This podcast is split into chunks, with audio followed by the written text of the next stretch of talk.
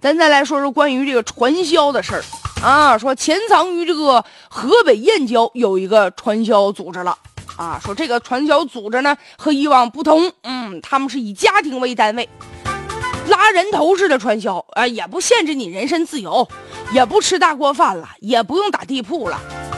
现在这传销组织，我估计也算过，是我就把你捐到这屋啊，我租房我。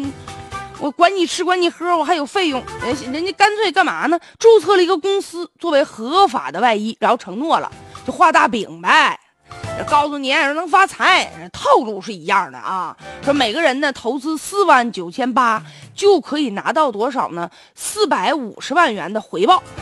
这一听，多少人心动啊啊！四万九千八就给四百五十万。这比投资房地产炒股都合适啊！但是啊，靠谱吗？他有这好事他找你吗？被骗的人呐，就是相信这种一夜暴富的这种神话，而且呢，他经常找你开会呀，不限制自由，可以回家，经常就给你输入各种什么成功学呀，就洗脑呗。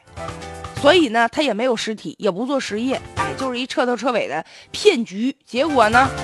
就这样的骗局也骗了很多人，而且据说呀，这个传销人员之所以集中在这个燕郊，就是因为什么呢？和北京啊离着特别近，交通呢也比较便利，租房子也比较便宜，所以呢，长期的存在，警方啊也已经曾经出动过警力清理过这个窝点儿，但是呢，哎，现在还是有一些存在着，就说明什么呢？屡禁不止。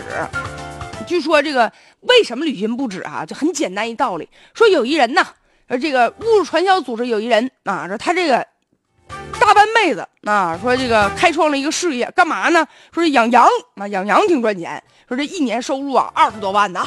结果呢，被传销组织洗脑之后就相信了，说我们家呀养这羊啊，挣这二十多万不好，不如啊众筹，众筹发财呀。